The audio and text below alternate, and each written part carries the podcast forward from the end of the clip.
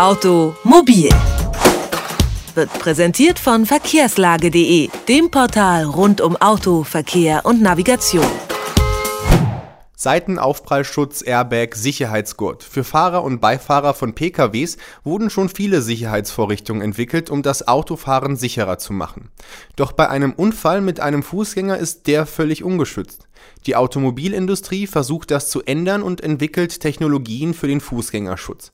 Darüber spreche ich nun mit Siegfried Brockmann. Er ist der Leiter der Unfallforschung der Versicherer. Schönen guten Tag, Herr Brockmann. Schönen guten Tag. Herr Brockmann, ist der effektivste Fußgängerschutz nicht eigentlich der Gehweg? Die Autos fahren auf der Straße, die Fußgänger gehen auf dem Gehweg. Warum sollten Fußgänger im Straßenverkehr nun besser geschützt werden? Ja, das ist jetzt schön gedacht. Äh, dann müssten ja alle sozusagen immer nur rechtwinklig gehen und dann wäre die Welt in Ordnung. Das Problem ist aber natürlich, dass insbesondere Fußgänger schon mal auch auf die andere Straßenseite wollen.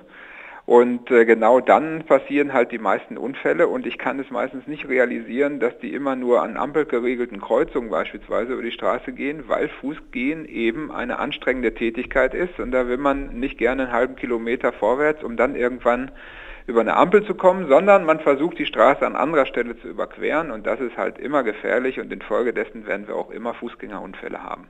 Wie können Fußgänger denn nun im Straßenverkehr effektiv geschützt werden?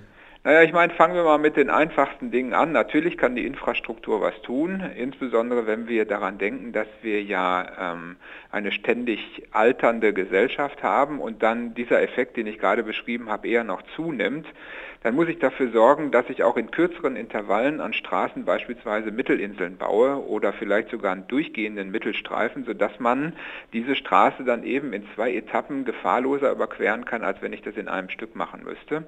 Das heißt also auch die Planer können ein ganzes Stück dazu beitragen, der Fußgänger selber natürlich auch, indem er aufmerksam ist und sich klar macht, äh, mit welchen Geschwindigkeiten da ein Auto auf ihn zukommt. Und Sie sprachen es an, natürlich die Automobilindustrie, die schon viel getan hat, und auch einiges äh, noch tun kann. Und das ist insbesondere im Bereich Fußgängererkennung der Fall, wo wir im Moment relativ weit fortgeschritten sind. Das heißt Notbremssysteme, die einen Fußgänger sicher erkennen können dann den Fahrer warnen und so der nichts tut, dann auch eine äh, eigenständige Notbremsung einleiten.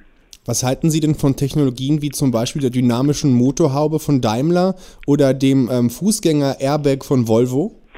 Also über allem steht für mich die Geschwindigkeitsreduktion. Es ist also so, wenn, sagen wir mal, ein Auto fährt 50 und ich schaffe das durch ein effektives Notbremssystem, dieses Auto vor dem Aufprall auf 30 Stundenkilometer runterzubringen, dann wirkt das viel, viel mehr und viel, viel besser als jede aufstellende Haube und jeder Airbag. Das muss erstmal klar sein. Wenn wir aber davon reden, dass wir das zusätzlich haben, dann immer gerne, denn natürlich ist es so, dass äh, wenn der Fußgänger auf die Haube aufprallt und diese weich ist, äh, dass er dann erheblich größere Chancen hat zu überleben, als wenn darunter dann direkt sich der Motorblock befindet, die Haube also nach unten gar nicht nachgeben kann. Äh, mit dem Airbag ist es so, dass der natürlich nur bestimmte Fußgänger schützt, ähm, nämlich die, die lang genug sind, wenn sie denn ähm, sozusagen aufs Horn genommen werden, dann tatsächlich mit dem Kopf genau an der Stelle landen, wo der Airbag aufgeht. Das trifft für Kinder zum Beispiel grundsätzlich nicht zu. Hm. Wie ist das denn im Verhältnis dann noch zum anderen Verkehrsteilnehmer wie dem Radfahrer? Werden die dadurch auch abgesichert oder würde das theoretisch eine Verschlimmerung bedeuten? Weil ein Aufprallunfall mit einem Fahrradfahrer unterscheidet sich doch schon von einem mit dem Fußgänger. Er unterscheidet sich sogar gravierend vom Fußgängerunfall. Verschlimmern würde es sich allerdings nicht. Was aber passiert ist, dass die Industrie zunehmend, nachdem jetzt die Arbeiten an dem Fußgängererkennungssystem weitgehend abgeschlossen sind, sich dem Radfahrer zuwendet und für diesen dann ebenfalls Notbremssysteme entwickelt. Und wenn die weit fortgeschritten sind oder wären, äh, dann ist für den Radfahrer auch eine ganze Menge getan. Sie haben es schon erwähnt, äh, Geschwindigkeitsreduktion steht für Sie über allem. Das ist ja in der Politik gerade heiß diskutiert. In Großstädten soll es eine flächendeckende 30-Zone geben. Wäre das für Sie ein richtiger Schritt jetzt in die richtige äh, Richtung? Ja, da äh, kochen jetzt viele ihr Süppchen auf wissenschaftlichen äh, Ergebnissen, die so nicht gemeint waren. Also die Grünen äh, nehmen das jetzt im Moment zum Anlass, sozusagen grundsätzlich überall Tempo 30 fahren zu wollen. Das war aber von der Wissenschaft ursprünglich nicht intendiert. Von der Wissenschaft war nur intendiert zu sagen, lass uns doch mal die Verhältnisse umdrehen. Da wo jetzt äh, Tempo äh, 30 ist ja jetzt schon weit äh, ausgeschildert, in Wohngebieten zum Beispiel. Ähm, und da sagen wir einfach mal, die Schilder nehmen wir weg, sondern äh, machen stattdessen Schilder dahin, wo man noch 50 fahren darf. Das würde in der Praxis eben gar nicht so wahnsinnig viel verändern.